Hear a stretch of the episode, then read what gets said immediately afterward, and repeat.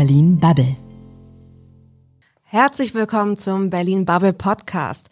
Heute diskutieren wir die gemeinsame Agrarpolitik der EU. Mein Name ist Alice Greschko. Hallo. Hallo, ich bin Matthias Banners und auf einem Bauernhof groß geworden. Und ich bin Stefan Mauer und das Einzige, was ich mit Bauernhof zu tun habe, ist, dass ich früher manchmal Milch bei einem holen durfte, als ich ein kleiner Junge war. Alice, wie ist denn dein Bezug zum Bau zu Bauernhöfen?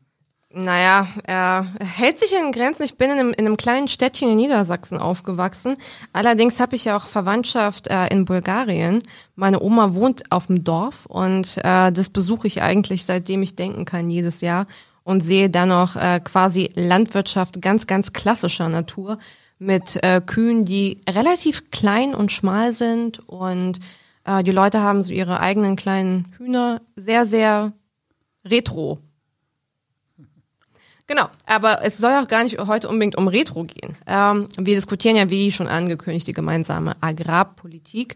Ähm, die EU-Staaten haben einen Kompromiss geschlossen. Ähm, mittlerweile wird er kritisiert, ziemlich stark von Umweltverbänden. Unsere Landwirtschaftsministerin Julia Klöckner sprach hingegen von einem Systemwechsel.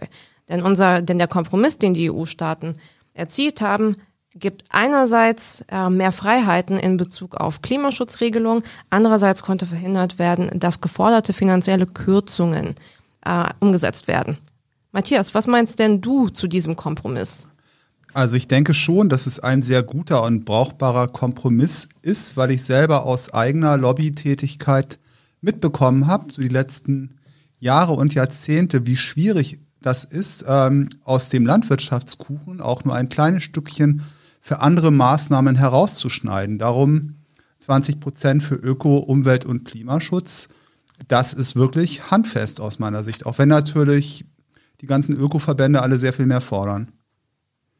Stefan? Ja, ich glaube, es kommt ja nicht nur auf diese Zahl an, Matthias, sondern schon auch darauf, dass wir halt jetzt hier ein Paket haben, das mit fast 390 Milliarden Euro für sieben Jahre der größte einzelne Haushaltsposten der EU ist und dass in diesem Paket am Ende doch relativ wenig festgeschrieben ist. Also die 20 Prozent, die du jetzt genannt hast, das wird ja noch zu Ende verhandelt. Das sagt ja die Kommission und das Parlament sagt 30 Prozent. Am Ende ist ja aber das wichtig, dass die Zahlungen, die passieren aus diesem Topf, größtenteils immer noch nach Hektar vergeben werden. Und dass also diese 20 oder 30 Prozent noch oben drauf kommen, wenn ich zusätzlich noch bestimmte Umweltauflagen einhalte.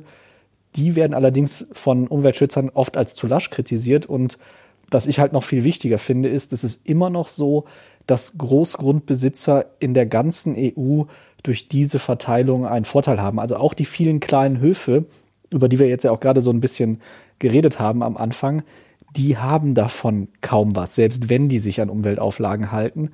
Und die großen, naja, also die Auflagen, die dann jetzt durchgekommen sind, es sieht nicht so aus, als würden die am Ende das, was wirklich ankommt bei den Höfen, als wäre das so besonders streng.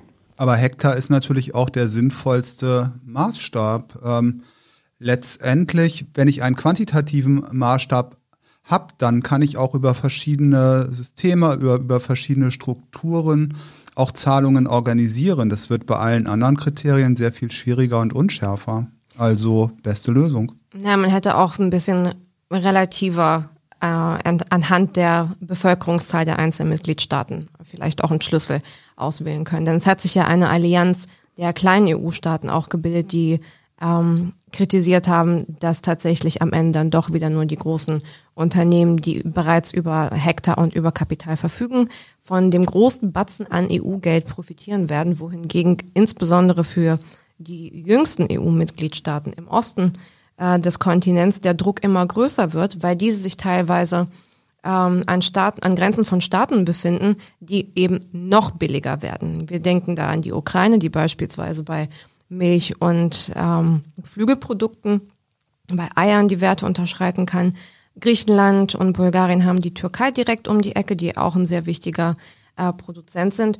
Es ist natürlich für solche Länder an den EU-Außengrenzen sehr schwierig mitzuhalten, wenn tatsächlich die kleineren ähm, Bauernhöfe nicht so stark davon profitieren können. Aber jetzt hast du zwei Themen. Ne? Du hast einmal das Thema Wettbewerb um Preise und du hast auf der anderen Seite immer noch diese Debatte, Maßstab, ist Hektar da irgendwie halt geeignet?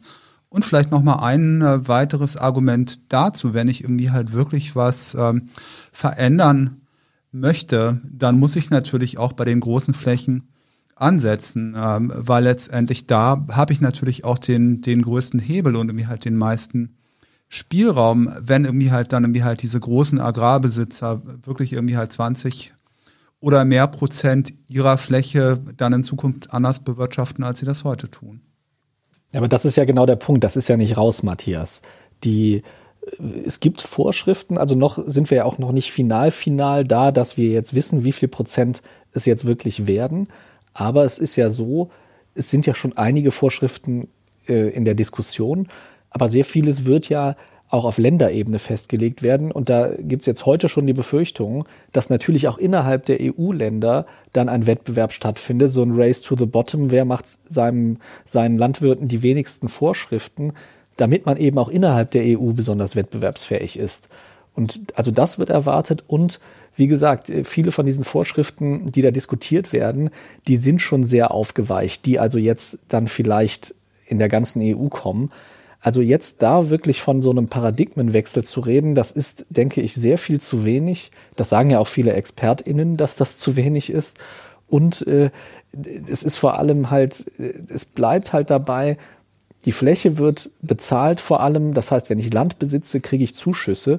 Und wenn man sich dann jetzt mal anguckt, wie der Zusammenhang ist in diesem Agrarausschuss, wo das ja größtenteils diskutiert wird, und äh, den Leuten, die dann wirklich von den EU-Zahlungen profitieren. Ich glaube, Greenpeace hat 2018 mal eine Studie gemacht und festgestellt, dass rund die Hälfte der Leute, die da sitzen, direkt oder indirekt selber EU-Subventionen aus dem Agrartopf kriegen. Und das zeigt ja eigentlich schon, dass wir, dass wir es hier mit so einem Ungleichgewicht zu tun haben. Also ich denke auch, es ist ein bisschen zu, zu optimistisch äh, formuliert, wenn man von einem Systemwechsel spricht. Und die Kritik kam ja prompt auch, durchaus auch von Greta Thunberg und anderen prominenten äh, Umweltschützerinnen und Umweltschützern. Allerdings gibt es auch Befürworter ähm, des Kompromisses. Wir haben dazu Albert Stegemann befragt. Er ist Mitglied des Bundestages und Vorsitzender der Arbeitsgruppe Ernährung und Landwirtschaft in der CDU-CSU-Bundestagsfraktion. Und hier ist, was er dazu zu sagen hat. Zunächst will ich erst einmal äh, klarstellen, dass die äh, bisherige GAP, wie wir sie kennen, wesentlich besser ist als ihr Ruf. Wir haben jetzt schon zahlreiche äh, Ökoregelungen implementiert, ähm, an die sich die Landwirte halten müssen, ähm, um die Zahlung zu erhalten. Äh, ein weiterer Punkt wird auch häufig in der Diskussion ähm, äh, unterschlagen, beziehungsweise spielt nur eine untergeordnete Rolle, der aber ganz zentral ist. Das ist nämlich die einkommensstabilisierende Wirkung der gemeinsamen Agrarpolitik. Wir haben das sind Werte, die zwar breit streuen, aber zwischen 40 und 80 Prozent beträgt der äh, ähm, Anteil des ähm, betriebswirtschaftlichen Ergebnisses äh, eines durchschnittlichen äh, landwirtschaftlichen Unternehmens ähm, äh, kommen eben aus dem äh, aus den Mitteln der GAP äh, und somit ist es so, denn wenn wir jetzt wirklich äh, äh, kopflos hier zu einer ähm, revolutionären Art der Umstrukturierung kämen, würden wir uns ähm, auch ganz massiv an die Einkommen äh, der Landwirte machen, was natürlich dann auch äh, nicht nur ein Strukturwandel, sondern in viel, vielerlei Hinsicht auch zum Strukturbruch führen würde. Und das müssen wir natürlich ähm, unbedingt verhindern. Ja, ich glaube auch, dass die neue ähm, Ausrichtung ähm, insofern äh, ein voller Erfolg ist, weil es äh, gelungen ist, weitere äh, umwelt- und äh, klimafreundliche äh, Elemente einzubauen. Wir gehen jetzt auf 20 Prozent Ökoregelung. Das ist wesentlich mehr, als wir bisher hatten. Und trotzdem bleibt die einkommenssichernde Wirkung für die Landwirte bestehen. Und vor allen Dingen haben wir jetzt auch, das ist auch nochmal ganz besonders wichtig, die Verbindlichkeit für alle Staaten, für alle 27 EU-Staaten. Also von daher, das ist auch ein Element, äh, dass nicht nur wir Deutschen uns dann sozusagen mal wieder vorbildlich an die Sachen halten und die anderen teilweise äh, durch ihre nationalen Spielräume ähm, äh, dann wieder ähm, einiges relativieren. Aber diese 20 Prozent Ökoregelung sind jetzt für alle verbindlich und das ist auch aus wettbewerbsrechtlicher Sicht und auch aus der Wettbewerbssituation heraus, glaube ich, ein, ein sehr, sehr ähm, guter Kompromiss. Wir müssen einfach daran denken, wenn wir eine solche ähm, äh, Weiterentwicklung der GAP diskutieren, dann können wir das immer nur mit den Landwirten. Wir müssen die Landwirte mitnehmen. Wir dürfen sie nicht auf den Weg zu unseren neuen äh, umwelt- und klimapolitischen Zielen verlieren. Und ich glaube, dazu ist diese äh, neue GAP und die neue Ausrichtung äh, ein guter Vorschlag. Und äh, es ist auch aus meiner Sicht ein guter Kompromiss. Ähm, aber dieser Kompromiss ist natürlich noch nicht durch. Ähm, es geht jetzt äh, in den äh, Trilog. Das Parlament hatte sich ja auch schon dazu geäußert. Das Parlament kann sich ja auch noch mal mehr vorstellen. Da spricht man von 30 Prozent Ökoregelung, wie man sich dort dann einigen wird, ob es da auch wieder äh, zu einem Kompromiss kommen wird.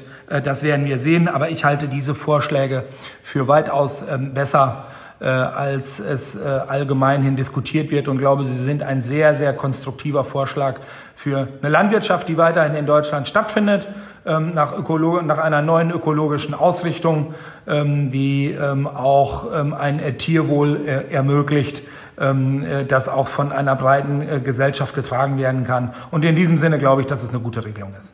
Ich möchte gerne bei einem Punkt von dem, was er gesagt hat, einhaken, weil diese 40 bis 80 Prozent betriebswirtschaftliches Ergebnis, das hat mich etwas skeptisch gemacht, weil ich hatte mit meinem Bruder da in der Vergangenheit schon mal drüber gesprochen. Also er ist Landwirt, ich glaube roundabout 60 Hektar in Schleswig-Holstein, Milchviehbetrieb.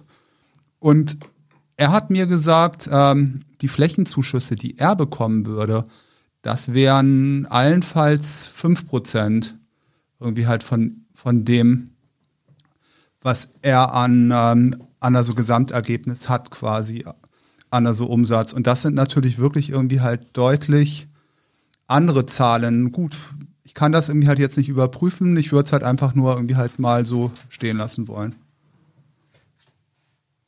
Ja, also das, äh, ich habe, ich bin ja jetzt auch kein äh, Landwirtschaftsexperte in dem Sinne. Insofern, ich kenne jetzt auch nicht die Durchschnittszahlen. Ich habe aber auch gelesen, dass das je nachdem, was du für einen Betrieb hast, tatsächlich ungefähr, ähm, also das Umweltbundesamt sagt, dass es ungefähr 40 Prozent der Einkommen in der Landwirtschaft ist, diese äh, Direktzahlungen, die die Landwirte bekommen. Und natürlich wehren die sich dann dagegen, dass das, ähm, dass das geändert wird. Es ist aber ja genau da liegt wahrscheinlich auch der Fehler, weil eben so ein paar Großgrundbesitzer einen Großteil dieses Geldes bekommen. Also ich habe nämlich auch gelesen, dass 80 Prozent dieser Subventionen an 20 Prozent der Landwirte gehen. Und äh, also vielleicht wäre es mal an der Zeit, dieses Missverhältnis auch mal aufzulösen und eben nicht nur zu, also nochmal diese, diese Geschichte, dass das nur nach Hektar geht und dass eben der größte EU Haushaltsposten nicht rein fakturiert wird in diesen Green Deal, den Ursula von der Leyen ja ausgerufen hat. Also ich meine, dann brauche ich ja auch nicht so zu tun, als würde ich versuchen, die EU klimaneutral zu kriegen äh, in relativ kurzer Zeit, wenn ich gleichzeitig so wenig tue, damit die gemeinsame Agrarpolitik darauf einzahlt, als eben so gigantisch großes Anreizsystem, das sie ja nun mal ist. Aber da sprechen wir über eine handfeste machtpolitische Frage. Ne? Also ich beobachte das auch mit sehr viel Interesse und kann mir auch gut vorstellen, wenn wir in den nächsten Monaten über andere Bausteine im Green Deal diskutieren, dass wir da vielleicht am Ende irgendwie halt zu ähnlichen Ergebnissen gelangen. Wobei ich noch dazu sagen muss, wie gesagt, ich begrüße irgendwie halt dieses Verhandlungsergebnis ausdrücklich und denke auch, dass es irgendwie halt sachgemäß ist, um halt auch weiterhin die Landwirtschaft in Europa zu fördern. Was ich interessant finde, ist, dass tatsächlich hier mehrere Dimensionen aufeinanderprallen, die durchaus herausfordernd sind. Es ist zum einen der Wettbewerbsfaktor Landwirtschaft als ähm, Wirtschaftszweig. Es ist Klimaschutz, was jetzt natürlich auch sehr stark politisiert ist und ähm, langfristig nachhaltig einfach ein bestimmtes Thema sein wird. Und es geht auch um die soziale Sicherheit und um die sozialen Faktoren, ähm, die sehr viele ähm, landwirtschaftliche Familien in der ganzen EU betreffen werden. Wir haben dazu auch einen äh, Experten-O-Ton von Frau Kirsten Tackmann. Sie ist agrarpolitische Sprecherin der Linken im Bundestag und hören, wir hören uns jetzt mal ihr Statement an. Aus linker Sicht sind die Beschlüsse, die der EU-Agrarrat und das Europäische Parlament vergangene Woche beschlossen haben, nicht ausreichend, um die ökologische und die soziale Krise in der Landwirtschaft zu bewältigen. Die Herausforderungen, die sich aus Klimaschutz, aus dem Verlust der biologischen Vielfalt und vielen anderen Problemen der Landwirtschaft ergeben. Aber es ist eben auch denen nicht gelungen, die blockieren wollten, die keine Veränderung wollten. Also insofern ist die Tür ein kleines Stückchen auf und ich finde, wir sollten jetzt wirklich alles daran setzen, jetzt möglichst viel für die ökologische Situation, für den Klimaschutz, für den Schutz von Boden, Wasser und Luft herauszuholen. Und wir müssen aber auch bedenken, dass, wie gesagt, unsere, die Landwirtschaftsbetriebe die Verbündeten sein müssen und deren soziale Situation muss sich mit den EU-Agrarförderungen eben auch verbessern. Und deswegen geht es der Linken vor allen Dingen darum, dafür zu sorgen, dass die Gelder in die richtigen Hände kommen. Das heißt zum Beispiel eben nicht in die Taschen von Investoren, das heißt nicht in die Taschen von Agrarholdings, sondern in die Taschen von Agrarbetrieben, die vor Ort ansässig sind, die vor Ort auch soziale Leistungen äh, machen und die auch tatsächlich äh, mit der Natur äh, arbeiten. Und das äh, muss jetzt äh, mit voller Kraft versucht werden, möglichst viel zu erreichen. Sie macht da auf jeden Fall einen, einen ganz wichtigen Punkt, gerade wenn ich mir irgendwie halt auch die kleineren Betriebe anschaue, die jetzt äh, auch keine zusätzlichen Einnahmen erzielen, zum Beispiel indem sie irgendwie halt Bauland verkaufen, sondern wirklich irgendwie halt von dem leben müssen, was sie irgendwie erwirtschaften, dann, ähm, dann spielen diese, diese Beihilfen natürlich mir halt eine, richtig, eine wichtige Rolle, gerade vor dem Hintergrund, dass andere Kosten natürlich auch steigen. Also ähm, für Futtermittel, für, für Kraftstoffe und irgendwie halt für anderes. Plus ähm, das, ähm, das Problem, was eigentlich ganz regelmäßig existiert, irgendwie halt das Thema Preise, dass es da auch irgendwie halt eine, doch eine deutliche Varianz gibt und auch viele Höfe und gerade kleinere Höfe auch ständig irgendwie im, im Risiko sind, weiterhin wirtschaftlich bestehen zu können. Also was ich eigentlich ganz spannend finden würde, ich bin auch gar nicht im Bilde, ob und wie das geregelt ist, aber wie viel von den Investitionen und von den ähm, EU-Geldern auch für innovative Technologien reingehen. Denn wir haben ja in den letzten Jahren äh, gesehen, es geht in der Landwirtschaft ja auch mittlerweile ziemlich stark digital zu. Es gibt Precision Farming und da wird mit Drohnen und mit Sensoren gearbeitet, um die Ressourcen zu optimieren, damit am Ende mehr Gewinn ähm, erzielt werden kann. Gleichzeitig allerdings auch der Klimaschutz verbessert wird, weil man eben äh, nur gezielt bestimmte, äh, sei es jetzt Chemikalien, sei es jetzt Wasser, aufwenden muss. Das würde ich eigentlich ganz spannend finden, um zu sehen, ähm, wie Gelder da eingesetzt werden, auch aus europäischer Hand und wer davon am ehesten gewinnt. Denn ich kann mir vorstellen, wenn wir über kleine Betriebe reden, dass da der, ähm, dass da so eine kleine Innovation am ehesten den Hebel für sie macht. Ja, also das geht tatsächlich, wir hatten ja eben schon das Thema, größtenteils einfach über die Fläche, die man hat. Und es ist ja sogar oft so, wenn du als kleiner Landwirt was pachtest von einem Großgrundbesitzer, ja, um jetzt mal diese, dieses etwas äh, belastete Wort zu benutzen. Also, äh, also ich pachte was von jemandem, dann geht es oft so, dass einfach die EU-Zuschüsse schon in die Pacht eingerechnet sind. Das heißt, das Geld der EU geht direkt an die Person, der das Land gehört, unabhängig davon, was damit geschieht. Die verpachtet das dann an äh, einen Landwirt und ob der jetzt da irgendwelche Investitionen macht oder ob der irgendwie besonders modernes Gerät einsetzt oder besonders moderne Methoden, das ist der EU erstmal egal. Sondern das Einzige, was jetzt also nach dieser neuen Regelung geht, ist, dass also kleine Teile dieses Budgets nochmal oben drauf kommen, wenn ich auf eine gewisse Weise Landwirtschaft betreibe.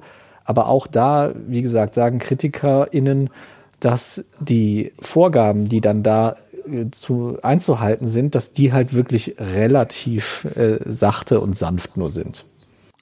Na gut, da ist natürlich auch die Frage, inwiefern äh, es effektiv ist, da einen Regulierungsrahmen drüber zu legen, der auch wirklich irgendwie halt für alle Betriebe passt. Ich denke, wir sehen schon Innovationen in der Landwirtschaft. Also ich habe da auch einiges aus eigener Beobachtung mitbekommen. Es gibt zum Beispiel irgendwie halt schon ganz lange lustige Transponder, die die Rinder um den Hals tragen und Futterautomaten, dass man auch denen irgendwie halt genau passgenau ihre Futtermenge zuweisen kann, dass die Daten ausgewertet werden, auch wie viel Milch irgendwie halt diese Kühe geben und wie sich ähm, diese Milch irgendwie halt zusammensetzt, also irgendwie halt die einzelnen Bestandteile da ist schon einiges an, an Datenmaterial, was sich auch auswerten lässt. Und das gilt natürlich auch für, für viele andere Bereiche. Und wir haben natürlich auch ein Stück weit ähm, bei einzelnen Tools degressive Kosten. Also sowas wie Drohnentechnik wird, wird preisgünstiger.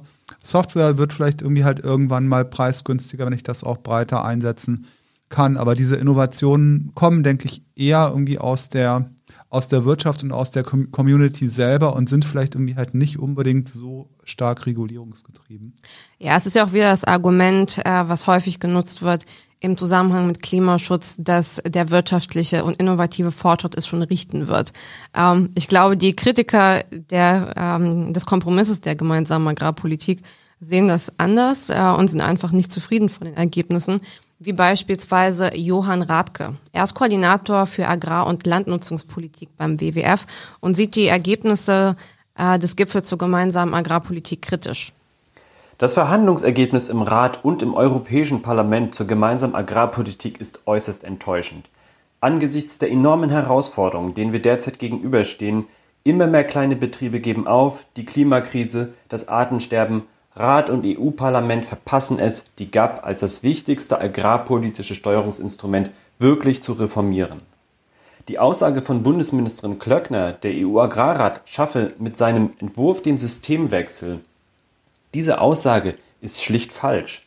Das ist nicht nur ein Affront gegenüber der EU-Kommission um Ursula von der Leyen, die Verhandlungsergebnisse missachten auch zahlreiche wissenschaftlichen Empfehlungen, wie sie zuletzt zum Beispiel auch von der Nationalen Wissenschaftsakademie Leopoldina vorgelegt wurde. Denn das Budget von mehr als 370 Milliarden Euro soll nun verteilt werden, ohne dass der Green Deal, die EU-Biodiversitätsziele oder die EU-Klimaschutzziele dabei verbindlich zu beachten sind. Noch besteht die Chance, wirklich den dringend notwendigen Systemwechsel anzuschieben. Noch im Oktober soll der Trilog beginnen und da kommt es vor allem auf die EU-Kommission an. Sie muss klarmachen, dass die jetzigen Mandate aus Rat und Parlament nicht ausreichen.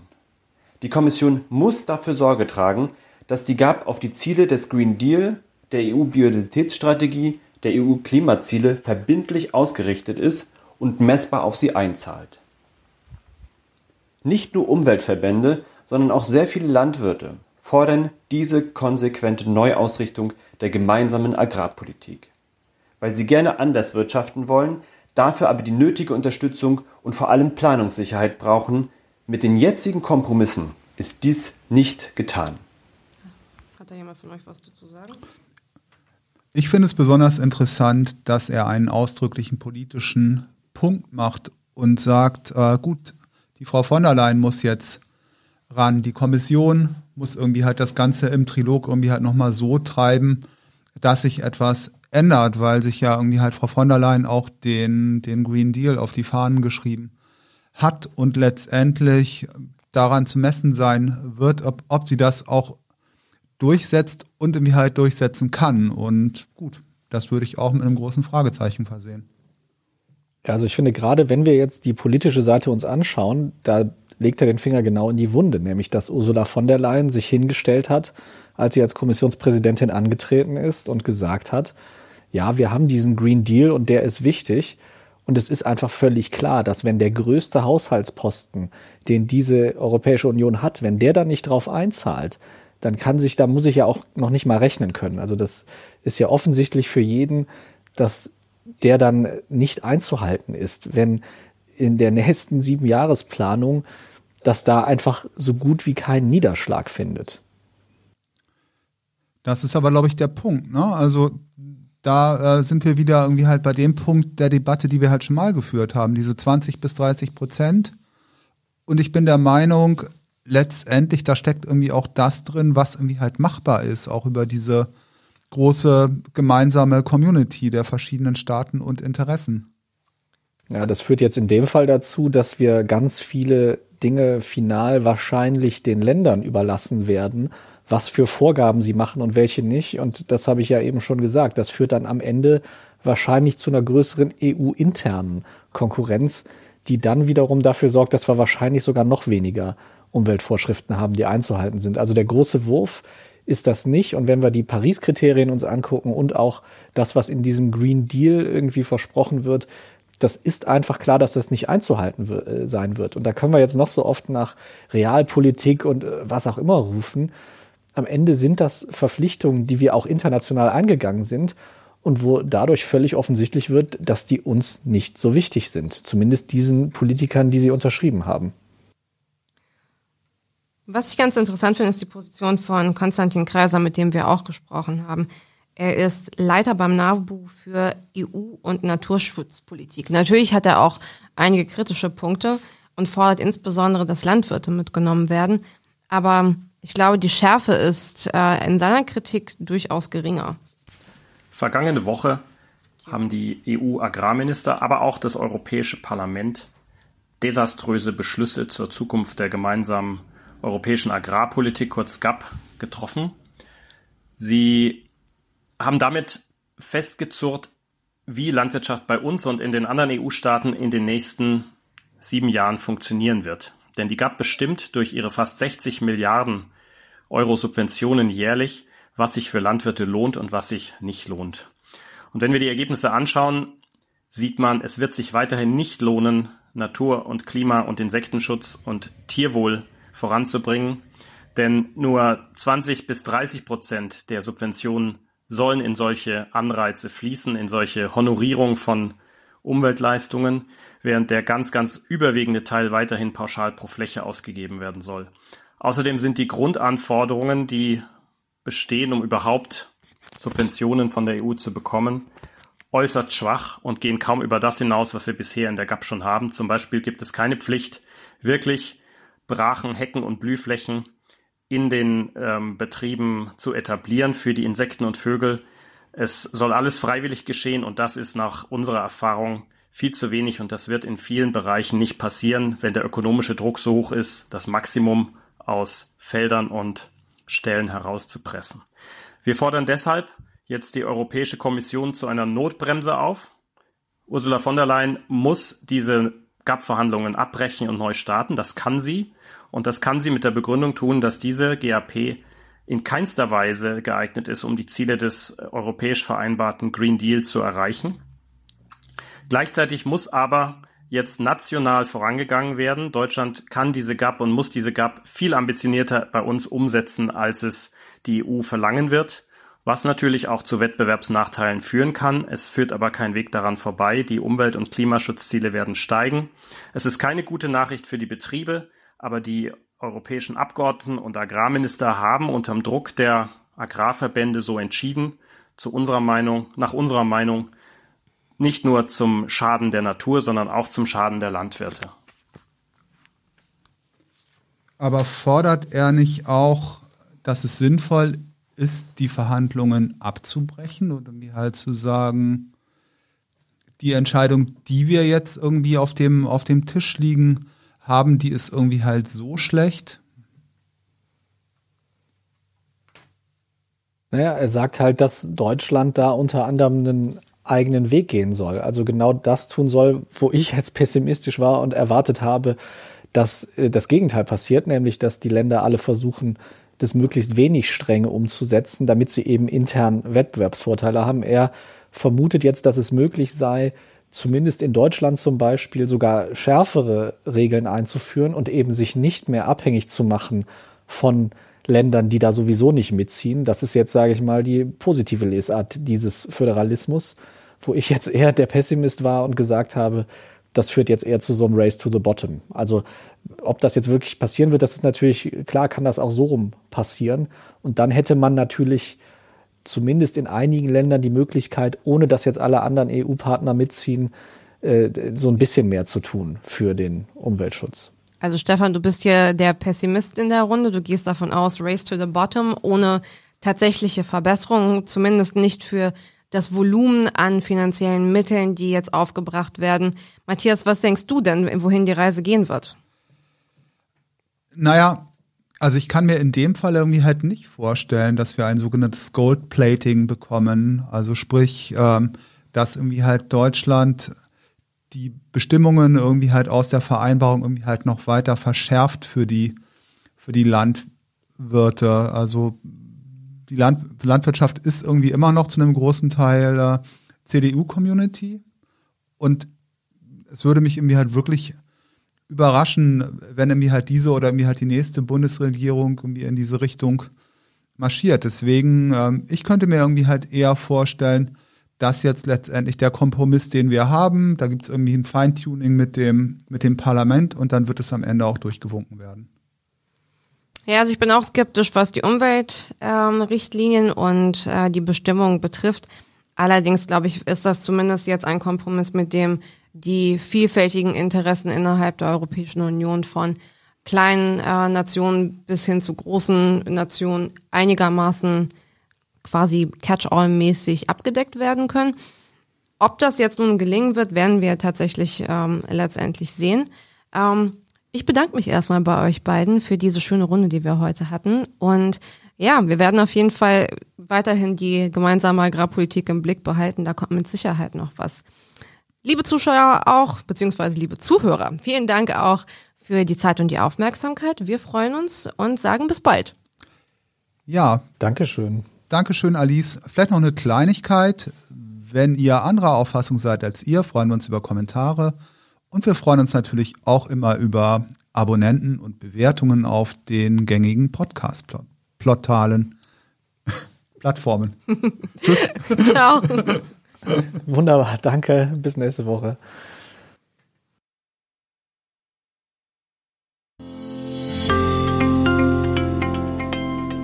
Das war Berlin Bubble.